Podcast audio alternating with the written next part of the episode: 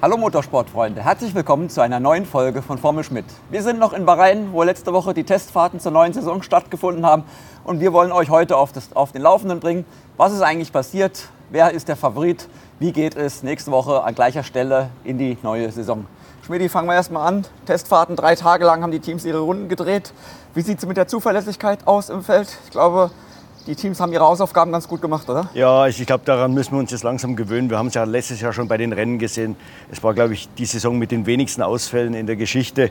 Äh, hat sich jetzt bei den Testfahrten fortgesetzt. Insgesamt ist man, glaube ich, so 20.000 Kilometer gefahren, die, die äh, 20 Autos da. Äh, und äh, es gab relativ wenig Defekte. Williams hat es ein paar Mal erwischt, McLaren hat es erwischt. Aber ansonsten keine großen Katastrophen. Es wurde nicht ein einziges Mal wegen eines defekten Autos eine rote Flagge gezeigt. Ja, unterbrochen werden musste, aber leider, weil die Strecke einen Defekt hatte, da ist die äh, an der Regenrinne eine Abdeckung äh, locker geworden, abgefallen. Wir haben sowas ja schon in Las Vegas gesehen. Ähm, müssen wir mit sowas häufiger rechnen und warum passiert das jetzt gerade so oft? Ja, ich gehe mal davon aus, dass wir damit häufiger rechnen müssen. Ich meine, die Autos haben immer mehr Abtrieb über den Unterboden, das heißt, die Sogwirkung ist immer größer. Die Autos sind schwerer, schneller auch breiter, äh, nehmen natürlich viel mehr Platz ein. Da, wo das passiert ist, hat man eigentlich gar nicht damit gerechnet. Das war ja eingangs der Kurve auf der Außenseite, also ja. noch hinter dem Curb quasi. Die Fahrer holen aber so weit aus in Kurve 11, damit sie dort die beste Linie haben. Und äh, einmal hat es Hamilton rausgezogen, einmal Perez. Äh, das Problem ist für die Strecken, die können das ja nicht simulieren. Da weiß ja keiner, wie viel Abtrieb die Dinger wirklich haben und welche Kräfte da wirken.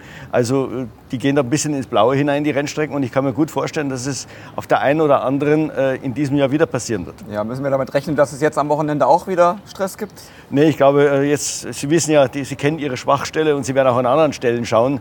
Äh, und äh, notfalls werden die das natürlich irgendwie mit Zement oder mit Beton voll, füllen, ja. äh, nur damit das das Wochenende hält. Ja. Kommen wir mal zu den Teams. Gehen wir eins nach dem anderen durch, am besten in der Reihenfolge vom letzten Jahr. Äh, Red Bull war letztes Jahr das dominante Team, ähm, haben ihr Auto komplett umgebaut.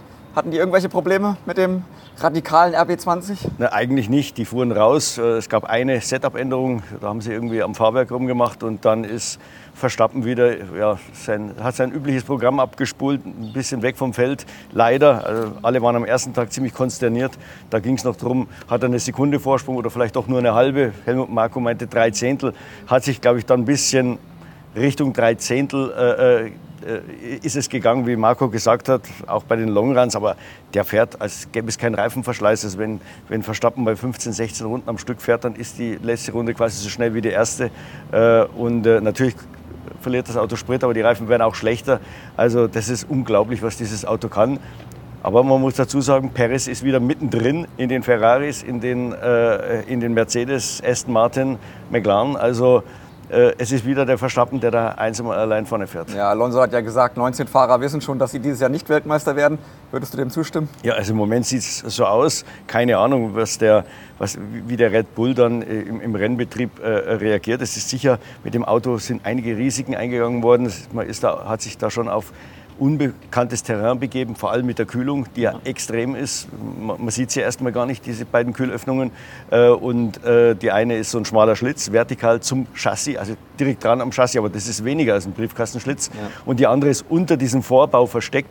Ich glaube, du hast dann irgendwann mal, als du es aufgehellt hast, am Foto entdeckt, wo das Ding ist, war auch nur ein kleiner schmaler Schlitz. Also keine Ahnung, wenn da im Laufe des Rennens, wenn sich das voll saugt mit Reifenschnipseln oder sowas, kann das vielleicht schon äh, zum Problem werden. Andere haben da sicher ein bisschen mehr Spielraum, was die, die Öffnung angeht. Ist natürlich für die Aerodynamik perfekt. Das ideale Auto wäre ja ein Auto ohne Kühlöffnung, das ist ja. klar. Aber das, äh, äh das äh, senkt den Luftwiderstand. Es ist besser für die ganze Strömung. Das heißt auch, es verbessert den Abtrieb. Und äh, Red Bull hat da eigentlich unglaublich äh, was aus diesem Auto gemacht. Sie haben andere Ideen aufgegriffen aber wirklich bis zu Ende gedacht. Also wenn man nur mal an diese schrecklichen Wülste unterhalb der Airbox denkt, die ja Mercedes erfunden hat, ja. genauso wie den Vorbau vor, dem, vor den Seitenkästen, also die vorgezogene Crashstruktur. Äh, Mercedes hat das gemacht, um die Luft zu beruhigen Richtung Heck. In diesem Jahr haben sie es eigentlich wieder sein lassen. Der Red Bull macht es noch extremer, baut aber dann dort, wo der Halo am Chassis ansetzt, noch zwei Löcher ein, um diese ganze turbulente Luft, die um das äh, Cockpit entsteht, und das ist ein, eine große Baustelle für alle, das Cockpit, weil eben da so viele Turbulenzen entstehen, saugt diese schlechte Luft ab, bringt sie irgendwo ins Auto rein, nutzt sie wahrscheinlich dort drin auch noch, um einige Dinge zu kühlen. Man hat ja gesehen, da liegen einige Kühler da oben drin unter der Airbox äh, und, und, und lässt sie hinten wieder raus, dort wo sie nicht mehr stören. Super Idee. Idee. Wieder, wie gesagt, Sie haben eigentlich gar nicht die Initialzündung geliefert, aber sie haben es zu Ende gedacht. Ja, Mercedes hast du schon erwähnt, die sind abgerückt von diesem Konzept äh, vom letzten Jahr. Haben auch was ganz Neues gebaut, auch unter ja. der Haube vom Packaging. Ganz anders. Ähm, wie funktioniert der neue Mercedes? Sind die wieder in Richtung Erfolgsspur unterwegs? Der Mercedes ist sicher besser, das Auto ist berechenbarer, die Fahrer waren relativ zufrieden, äh, das Auto ist konstanter in seinen Rundenzeiten, aber hm, Toto Wolf hat auch gesagt, es hilft uns nichts, wenn das Auto gut zu fahren ist oder einfach zu fahren ist.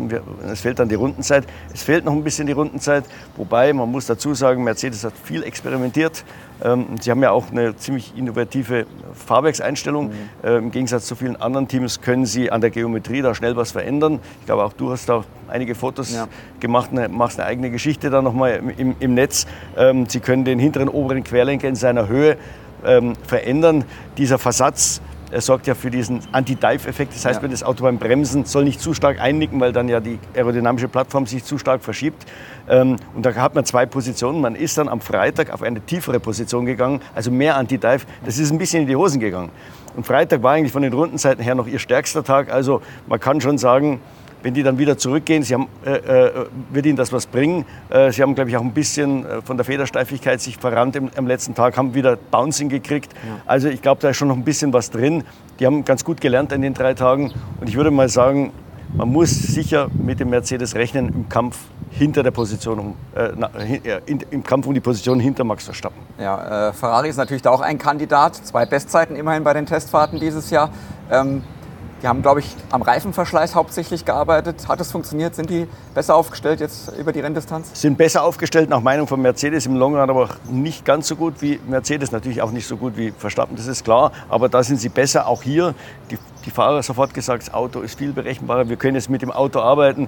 Es, ist, es funktioniert logischer auf Setup-Änderungen. Also die haben auch ihr großes Ziel erreicht ich würde auch sagen, auf eine Runde ist der Ferrari schnell. Ferrari hat sich auf keine großen, äh, wie soll ich sagen, kein großes Risiko eingelassen. Sie haben den Red Bull mehr oder weniger nachgebaut, ziemlich konsequent mit ein paar kleinen Detaillösungen, die sie schon immer hatten. Und ich glaube, sie haben dadurch eine sehr gute Plattform geschaffen, dass sie jetzt mal, die werden erst mal die ersten zwei, drei Rennen sich anschauen, wie üblich, und dann auf dem aufbauen und dann vielleicht auch ein bisschen mehr Risiko gehen, was sie dann gehen können, weil sie dann die Plattform verstanden haben. Also ich würde sagen, Ferrari ist im Moment vielleicht im Gesamtpaket meine Nummer zwei. Ja, McLaren äh, war letztes Jahr am Ende der Saison vielleicht der erste Verfolger von Red Bull, haben äh, sehr gute Entwicklung hingelegt. Ähm, konnten die den Trend jetzt direkt über die Winterpause retten und, und auch stark in die neue Saison starten? Ja, eigentlich nicht. Also meine, okay, sie haben ein bisschen Testzeit verloren, einmal durch ein Tankproblem, einmal durch einen Kupplungsschaden.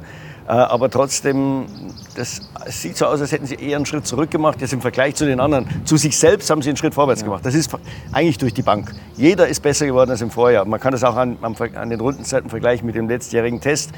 Äh, bloß die Frage ist halt, wer hat sich dann relativ zum anderen wie viel verbessert? Und ich glaube, da hat McLaren den kleineren Schritt gemacht, was einerseits daran liegen kann, dass McLaren natürlich viel, viel mehr Vorarbeit schon im letzten Jahr geleistet hat. Die haben ja viel mehr an einem Auto verändert als ja. jetzt Ferrari und äh, äh, Mercedes und haben dadurch natürlich am Ende der Saison relativ zu denen besser ausgesehen. Jetzt kam ein kleinerer Schritt dazu, die anderen haben den größeren gemacht. Jetzt sind sie wieder ein bisschen hinten dran. Sie sind besser in der Traktion, hat Stella gesagt, aber ein paar andere ihrer Schwächen haben sie eben noch nicht so ausgemerzt, wie sie es eigentlich wollten. Sie hoffen auf das erste große Upgrade. Das soll ja relativ schnell kommen, glaube ich. Und, äh, und äh, Stella meint, wir können uns auf unseren Windkanal und unsere, unsere ähm, äh, Werkzeuge verlassen. Und so wie das aussieht, würde es sie dann wieder dort in die Position bringen, wo sie hin wollten. Mit diesen Werkzeugen bin ich ein bisschen vorsichtig. Das ist das erste Auto, was in dem neuen Windkanal entstanden ist. Und oft ist es so, auch wenn der Windkanal sicher besser ist als der alte, äh, den sie ja bei Toyota genutzt haben, ja. äh, oft ist es so, dass der erste Entwurf dann, bis, dass es da ein bisschen hakt, dass es da mit der Korrelation noch nicht ganz stimmt. Ja. Den größten Schritt letztes Jahr im Winter hat Aston Martin gemacht. Äh, die haben dann während der Saison etwas nachgelassen. Konnten die dieses Jahr wieder den großen Schritt äh, in der Pause machen? Ja, Aston Martin hat sich eigentlich drei Tage lang versteckt. Sie waren immer konstant dabei. Aber man hat jetzt nicht die super Rundenzeit gesehen, die uns, so wie im letzten Jahr, wo man gleich gemerkt hat, oh, der Alonso fährt da vorne mit. Äh, und äh, ja, viele haben schon gesagt, die sind ein bisschen abgefallen. Aber dann, muss ich sagen, in der letzten Stunde haben sie den Hammer ausgepackt. Nicht über eine Runde, das hat sie nicht interessiert. Da waren sie außerhalb der Top Ten, aber über einen Longrun. Fernando Alonso ist zur gleichen Zeit wie Max Verstappen einen Longrun gefahren. Beide drei Stints. Äh, Max ein bisschen, hat ein bisschen mehr Runden pro Stint gehabt. Ich glaube immer zwei Runden sowas. Ähm, Und beide haben zwischen den Stints immer wieder aufgetankt. Das sieht man daran, wie die erste Runde ist im Vergleich zum Stint davor. Die blieb immer gleich und sie waren auch immer relativ lange in den Boxen gestanden zwischen den, zwischen den äh, äh drei Versuchen. Und Alonso war da wirklich nur zwei Zehntel vielleicht im Schnitt, zwei, zweieinhalb Zehntel hinter Verstappen. Und wir wissen, wie gut, das ist ja die Stärke des ja. Red Bull, noch viel mehr als die eine Runde, äh, wie gut der Red Bull da ist. Und man, und man, hat dann auch an den Gesichtern, wir haben ja dann noch mit Mike Crack und, ähm, und Dan Fellows gesprochen danach äh, in der Medienrunde, man hat an den Gesichtern gemerkt, wie sie erleichtert waren. Und äh, ja, Mike Crack hat gesagt, es lief eigentlich schon fast so gut. Also, also ich glaube, vielleicht hat sie das auch ein bisschen selbst überrascht, die, dieser Longrun am Schluss. Wir wissen, wie gesagt, nicht, wie die Spritmengen waren. Vielleicht hat der Red Bull ein bisschen mehr drin gehabt, ich glaube es aber nicht. Aber eins kann man sagen, die Rundenzeiten waren wirklich, bei Alonso waren es jeweils 13 Runden, von der ersten bis zur letzten Runde. Also konstant, wie gesagt, es gäbe keinen Reifenverschleiß. Ja, dahinter war Alpine letztes Jahr äh, so im Mittelfeld. Nicht genug für ganz vorne, aber auch deutlich vor den Hinterbänklern. Ähm, wie, da, wie sah es da jetzt beim Test aus? Die hatten ja schon bei der Präsentation gesagt, dass die Erwartungen eher etwas verhalten sind zum Start. Ja, also für mich sieht es da bitterböse aus. Ich da sind sich auch einige im Fahrerlager einig.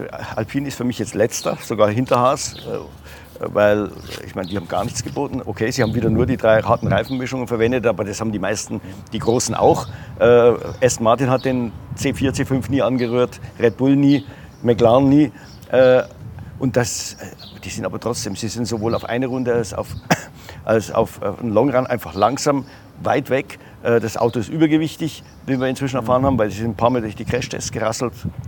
Den, den Nasentest und den Side-Crash-Test musste natürlich mehr Carbon verbaut werden, das Auto wieder zu schwer. Deswegen hat es auch so wenig Farbe drauf. Ja. Also im Vergleich zu den anderen ja noch viel, viel, weniger Farbe. Das Auto ist schwerfällig, auch von der Aerodynamik her offenbar jetzt nicht sehr effizient. Sie sind in den Topspeeds wieder weit hinten.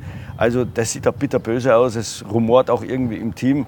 Äh, Teamchef Fermin versucht es noch so ein bisschen runterzureden und sagt, ja, das ist, wir haben keine Platzierung jetzt als Ziel, sondern wir wollen als Team wachsen. Das sind natürlich alles die typischen Ausreden, wenn es schlecht läuft. Ja, wenn wir gerade bei Alpine sind, erwähnen wir gerade mal den Namen Mick Schumacher. Der fährt ja für Alpine jetzt auch am Wochenende äh, sein erstes WEC-Rennen in Katar. Will natürlich wieder zurück in die Formel 1. Hat er vielleicht eine Chance, nächstes Jahr 2025 dann bei Alpine zu landen? Das würde ich jetzt gar nicht mal abstreiten, weil was man so hört, äh, erkundigen sich Ocon und Gasly, deren Verträge ja auslaufen, schon bei anderen Teams, wie es da aussieht. Die sind da einigermaßen verzweifelt. Das würde natürlich Mick Schumacher nichts helfen, wenn er in ein Team käme. Ja. Äh, das, das ja, so äh, auftritt wie jetzt bei den Testfahrten. Also man muss man schon hoffen, dass die sich im Laufe des Jahres noch, noch steigern und dass es da nicht noch weitere Abgänge im Team gibt. Gibt es ja auch Gerüchte, dass noch ein paar Ingenieure Alpine verlassen sollen. Für mich ist Alpine einer der ersten Übernahmekandidaten, wenn es wirklich so schlecht weitergeht. Ja. Weil ein Hersteller kann sich nicht leisten, da hinten auf Platz 8, 9 und 10 rumzufahren. Ja. Kommen wir zu Williams. Äh, letztes Jahr schon einen großen Sprung nach vorne gemacht, denn relativ früh mit der Entwicklung aufgehört, äh, relativ früh mit der Entwicklung für 24 angefangen. Ähm, hat sich das Risiko ausgezahlt? Kann man noch nicht sagen, es ist ein komplett anderes Auto. Also wirklich, das ist eine ganz andere Dimension, sagt James Walsh, wie das, was wir vorher hatten. Das, was sie vorher hatten, waren so ein paar Kohlenkisten. Und jetzt, das ist ein richtiges Rennauto, natürlich inspiriert durch den, äh, von dem Red Bull, aber auch mit ein paar interessanten einzelnen Lösungen. Dieser, diese Mulde da im Seitenkasten, die ist ja so groß wie keine andere und der hat auch noch äh, ähm, Kühlöffnungen da drin. Also sind ein paar ganz witzige Ideen. Ähm, man hat auch aus den Aussagen der Fahrer gehört, sie müssen das Auto noch komplett neu lernen. Das ist ein ganz anderer Fahrstil, den ja. dieses Auto verlangt. Also es wird ein bisschen dauern. Ich würde mal sagen, im Moment kämpft Williams dort, wo sie letztes Jahr waren, mit äh, Sauber und mit äh, Toro Rosso oder RB oder wie auch immer wir sie jetzt nennen wollen, ja. äh, da um diese Plätze hinter den Top 5. Ja, äh, äh, Williams fährt noch die alte Hinterachse von Mercedes. Früher haben sie immer das aktuelle Material bekommen von ihrem Technikpartner, genau wie Aston Martin. Ähm, warum gab es dieses Mal nur das alte Material? Ähm, es hat drei Gründe. Der eine ist, der ist ganz einfach. Mercedes kann nur an zwei Teams liefern, also sich selbst mhm. und, äh, und, in dem Fall jetzt Aston Martin, also die, die aktuelle Hinterachse. Es geht von der Kapazität her nicht anders. Williams hat sich relativ früh, die wurden natürlich gefragt, was wollt ihr, relativ früh dafür entschieden, die letztjährige Aufhängung zu nehmen, weil dadurch konnten sie viel, viel früher natürlich dann anfangen mit der Aero-Entwicklung des jetzigen Autos. Mhm. Weil es stand dann, es wäre erst dann entschieden worden, irgendwann im, im Juni, Juli, äh, wer dann die Hinterachse kriegt. Vorher hätten sie natürlich auch nicht gesehen, weil die musste ja noch konstruiert werden. So wussten sie, okay, wir nehmen die 23er Hinterachse, da wissen wir, wie die Querlenker liegen, wie die ganze Geometrie ist, äh, können schon mit der Aeroentwicklung beginnen. Und man spart sich noch, wenn man das ältere Modell nimmt, jetzt über die nominalen Kosten, die da abgezogen werden in, die, in dieser Budget Cap Regel, äh, spart man sich ungefähr noch eine Million Dollar. Ja, kommen wir zu Toro Rosso. Hinten dran heißt ja eigentlich Visa Cash App RB, wir nennen es Toro Rosso immer noch. Ja. Großer Umbruch, nicht nur der Name, auch personell, die Teamführung, Teamführung komplett ausgewechselt, auch beim Auto äh, viel Neues dran. Ähm, können die, können die da nach vorne stoßen dieses Jahr oder hängen die wieder hinten rum? Na, ich glaube schon. Also am ersten Tag haben wir ja alle gesagt, die könnten vielleicht sogar in diese, diese Top-Gruppe da, also mhm. Mit Mercedes, Ferrari, äh, Aston Martin und McLaren mit, äh, mit reinkommen. Ähm, hat sich dann in den zwei Tagen, nächsten Tagen dann ein bisschen relativiert. Es gab auch ein paar Probleme, auch wie gesagt die richtige Abstimmung zu finden. Ich habe mit Daniel Ricciardo geredet, der hat gesagt, nee, nee, bring uns bitte nicht hier mit dem Podium in Verbindung, das schaffen wir noch nicht, so gut sind wir nicht. Wir sind froh, wenn wir am Anfang in die Punkte fahren, das ist auch unser erstes Ziel. Das Auto ist besser, aber die anderen sind natürlich auch alle besser geworden. Ich würde mal sagen, sie liegen im Moment schon noch vor Williams und Sauber. Ähm, und äh, äh, sie können da eine gute Figur machen, aber man hat ja letztes Jahr gesehen, wie aggressiv die in der Entwicklung ja. waren und wie die sich über das Jahr verbessert haben. Also aufgepasst auf Toro Rosso. Vielleicht nehmen sie dann irgendwann mal die Rolle von Alpine ein, ja. die ja da irgendwo mittendrin gehangen sind. Wie gesagt, äh, äh, zu viel, zu viel zum, äh, zum Sterben und zu wenig zum Leben. Also das wäre ja dann Platz 6. Ja, aber wenn Toro Rosso wieder weiter nach vorne kommt, kommen auch wieder die Diskussionen auf über die Zusammenarbeit, die Kooperation zwischen den beiden Red Bull-Teams. Gab jetzt ja auch in Bahrain schon wieder ähm, ja, heftige Worte von äh, Zach Brown. Wie siehst du die ganze Angelegenheit? Ist das, muss, muss die FIA da auch handeln mit den Regeln? Ja, sicher. Also, ich meine, äh, McLaren und Williams machen natürlich da richtig Druck, weil sie Angst haben, das ist ihr Gegner. Ja. Der, der, bei Williams jetzt schon, bei McLaren vielleicht mal in, in, der, in der, Zukunft. Und äh, es gab ja einige Ingenieure, die von Red Bull zu äh, Toro Rosso gewechselt haben über den Winter. Ähm, bei Williams und bei McLaren heißt es, die sind von einem Tag zum anderen dahin gegangen, da gab es keine Arbeitssperren und nichts, äh, haben natürlich das ganze Wissen von Red Bull mitgenommen. Da sind die natürlich sauer, das ist klar. Auch wenn sie selber Leute von Red Bull geklaut haben, aber die haben alle Arbeitssperren. Ja. Ich meine, die, ich glaube, Red Bull, äh, Williams hat drei Ingenieure von Red Bull, aber da warten die dann neun Monate oder sowas, ja. Äh, und, bis die mal arbeiten können. Und äh, bei, bei Toro Rosso, laut McLaren und laut Williams, äh, war, war, da gar nichts. Das hat, haben allerdings äh, Laurent Meckis und Peter Bayer bestritten. Sie haben erzählt, man hat das in der Absprache mit der FIA gemacht. Es gibt da gewisse Regularien in, im Finanzreglement. Wenn man von einem großen Team zum kleinen Team kommt, müssen es mindestens drei Monate Sperre sein, umgekehrt sechs Monate Sperre. Ja. So hat es mir Tom Bassis erklärt. Wenn allerdings beide Teams damit einverstanden sind, dass es keine Arbeitssperre gibt, dann könnte man darüber reden. Sie würden allerdings befreundete Teams ein bisschen stärker beobachten und befreundete Teams sind natürlich Red Bull Toro Rosso und sind Ferrari Haas. Ja. Äh, Sauber hat auch einen neuen Namen, genau wie Toro Rosso, heißt jetzt Stake F1 Team. Ähm, auch ganz neue Lackierung. Ähm, uns interessiert natürlich eher die Technik. Ja. Ähm, was hat sich da getan und hat es funktioniert, was Sie sich da überlegt haben? Ja, noch mal kurz auf die Farbe zurückzukommen. Eins muss man sagen, der fällt auf. Ja. Also egal, wo der im Feld rumfährt, da ist irgend so ein neongrünes Auto. Das wird man relativ schnell äh, erkennen. Ähm, vom Auto her muss ich sagen, äh, wir haben ja am Anfang nur diese Renderings gesehen, die natürlich nur bedingt was damit zu tun haben, wie das Auto wirklich aussieht. Äh, auch sie sind natürlich haben sich von der, von der DNA des, des, Red Bull beeinflussen lassen. Ganz klar, es gibt auch James Key zu, der ja noch gar nicht am Anfang des Designprozesses dabei war. Äh, aber sie haben da bei einigen Lösungen, muss man sagen, schon auch ihre eigene Handschrift äh, äh, zeigen lassen.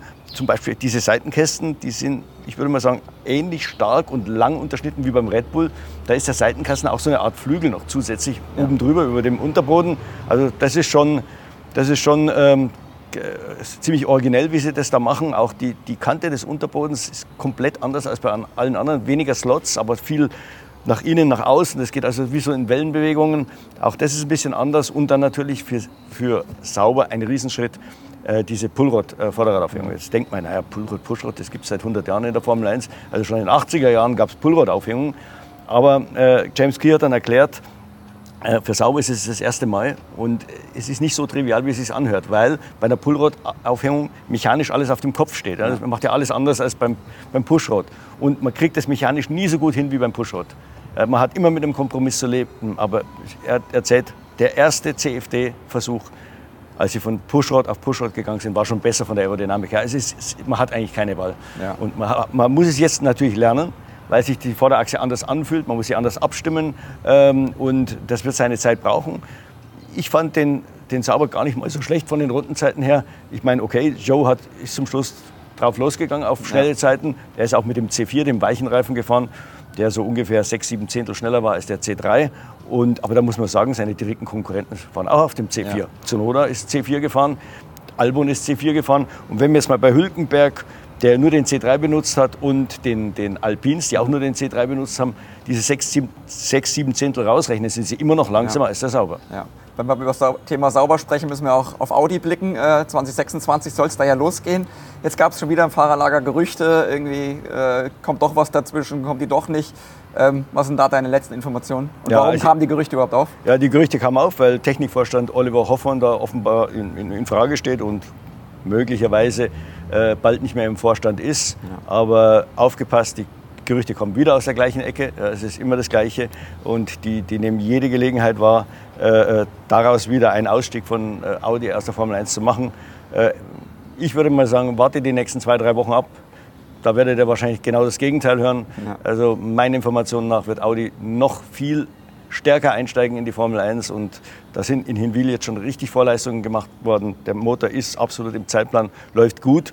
Ähm, ich habe ganz kurz mal mit Andreas Seidel gesprochen. Es ist natürlich bei dem Motor schwer zu sagen, wie, wie man im Verhältnis zu den anderen ja. ist, denn es ist komplett andere Technik. Erstmal fährt man mit einem nachhaltigen Sprit. Keiner weiß, wie sich das auf, die ganz, auf alle Motoren auswirken. Und dann sind ja ein paar Dinge wie jetzt Ladedruckbeschränkung, die Verdichtung geht runter. Das sind ja alles andere Parameter als das, was man, vor, was man jetzt kennt. Ja. Das hat natürlich Auswirkungen auf die Motorleistung und, und die Charakteristik. Also man bewegt sich da, und das tun alle irgendwo im luftleeren Raum logischerweise. Aber man ist zufrieden mit der, mit der Entwicklung des Motors. Äh, Sauber hat auch schon aufgestockt. Die ja. sind jetzt schon fast 650 Leute statt 550, also fast 100 Leute dazugekommen. Da geht es richtig voran. Die müssen jetzt Gebäude bauen, weil sonst kriegen sie die, die, die, die, die Mannschaft gar nicht unter. Ja. Kommen wir äh, bei unserem Rundgang durchs ganze Feld äh, ans Ende. Haas, letztes Jahr die rote Laterne. Äh, Teamchef ausgewechselt in der Winterpause. Ayao Komatsu hat jetzt äh, das Zepter in der Hand. Äh, was, was für einen Eindruck macht er auf dich? Hat er den Laden im Griff? Geht es da voran? Ja, er hat den Laden im Griff, weil er halt ähnlich wie Günter Steiner ein Mann der ersten Stunde ist. Oder, ja, er ist seit 2016 dabei, der kennt jeden. Er blickt er schaut natürlich durch die technische Brille, anders als Günther, der so ein bisschen ja, der, der Moderator war und, ja. und, und natürlich auch geschaut hat, dass das Team auf die Außenwirkung des Teams geschaut hat. Das ist jetzt dem Ayau zunächst mal wurscht. Der will das große Problem lösen. Und das große Problem war der hohe Reifenverschleiß, also die starke Reifenabnutzung. Und äh, deswegen bei den Testfahrten ganz klare Ansage ans Team, Leute, notfalls fahren wir hier drei Tage lang Longruns und nicht ein einziges Mal irgendeinen Shortrun. Wir, wir müssen dieses Thema vom Tisch kriegen. Ja. Und sie sind auch, haben sie wirklich konsequent daran gehalten und es ist deutlich besser geworden. Die Zeiten sind konstanter, was sie dann wert sind, weiß man nicht. Longruns, die können gut ausschauen, aber man weiß ja nie, mit wie viel Sprit die anderen fahren. Wenn da einer 10, 20 Kilo weniger drin hat und dann auch konstant ist, ähm, äh, dann, äh, dann sieht das zunächst mal gut aus, aber, äh, aber es, es, heißt nichts. Also da haben sie einen ganz guten Job geleistet. Dann hat er ihnen am Freitag ja so ein bisschen als Geschenk äh, gegeben, okay, ihr dürft ein paar Shortruns fahren. Ich glaube, die Zeit von Hülkenberg war ansprechend. Er war 19. langsamer als Max Verstappen ähnliche, zu einer ähnlichen Tageszeit die, die Runde gefahren. Also neun Zehntel langsamer als ein Red Bull und gerade Red Bull mit Verstappen ist jetzt nicht so schlecht. Ja. Ich, äh, Ayao hat gesagt, äh, er schätzt, dass er da hinten nicht alleine ist, dass er mit ein paar Autos kämpfen kann, ja. der Haas. Äh, er wollte nicht sagen, wie viele, ob es jetzt einer oder drei sind. Ähm, und äh, sie sind für den, für den Moment gut aufgestellt. Und er sagt, da wir jetzt ein Auto haben, auch wieder hier, das sich gut kontrollieren lässt, das wir verstehen, werden auch die Weiterentwicklungen besser mhm. funktionieren. Das Problem war ja letztes Jahr, egal was man gemacht hat, es hat sich nichts geändert. Weder vom Reifenverschleiß noch vom Speed, äh, auch bei, beim Setup nicht. Das ist jetzt anders. Ja. Gehen wir nochmal äh, auf eine kleine Prognose fürs nächste Rennwochenende. Ich weiß, es ist schwer, es ist viel Kaffeesatzleserei. Wir wissen nichts über Spritmengen und über, über Motormodus. Ähm, Verstappen vorne, ja, so habe ich jetzt schon mal rausgehört. So. Vielleicht, vielleicht, also wirklich im Qualifying, man weiß ja, Leclerc ist da ja. eine, eine, eine, ganz besondere Nummer und der Ferrari scheint ja wirklich gut fahrbar zu sein. Vielleicht kann er beim, beim, beim, im Qualifying, wenn es irgendwie gut für ihn läuft, den Verstappen ärgern, aber ich würde mal sagen, auf die Renndistanz äh, müssen wir uns damit anfreunden, dass es, ich glaube, der 55. Grand Prix-Sieg dann wird für den, für den Verstappen. Ja. ja. Aber dahinter könnte ich mir einen lustigen Kampf vorstellen. Wie gesagt, zwischen Mercedes, Perez, Ferrari, vielleicht sogar Aston Martin. Ja. McLaren wird vielleicht ein bisschen brauchen noch, außer es kommen jetzt noch ein paar Upgrades bis nächste Woche hierher. Ja. Dann das erste Team im Mittelfeld, nicht mehr Alpin. Na, ich würde ganz klar sagen Toro Rosso. Also, Toro Rosso, okay. Ja. Und ganz, ganz hinten, äh, Haas gibt die rote Laterne ab. Würde ich jetzt mal sagen, ja. Äh, äh, zumindest mal, ja. Also Hülkenberg wird meiner Ansicht nach sich vor den Alpinen äh, qualifizieren. Da bin ich mir relativ, relativ sicher. Äh, Magnus hat noch nicht so einen tollen Eindruck gemacht. Er, er ist auch nicht ganz so optimistisch wie Hülkenberg, muss Ja. man sagen. Weiß nicht warum.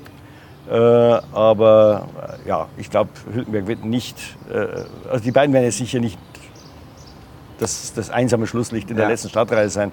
Äh, da wird es sicher einen Kampf geben mit den Williams, mit den Sauber, vielleicht auch mit den Toro Rossos, Ja. gerade im Fall Hülkenberg auf eine Runde. Ja, also wir warten es ab. Wir, wir erwarten Bewegung im Feld, vielleicht nicht ganz vorne, aber dahinter wird es auf jeden Fall spannend. Wir bleiben hier in Bahrain noch ein paar Tage ja, und berichten dann natürlich auch vom ersten Grand Prix-Wochenende des Jahres äh, auf unserer Webseite, in unseren Magazinen und melden uns dann natürlich auch wieder mit einer neuen Folge von Formel Schmidt.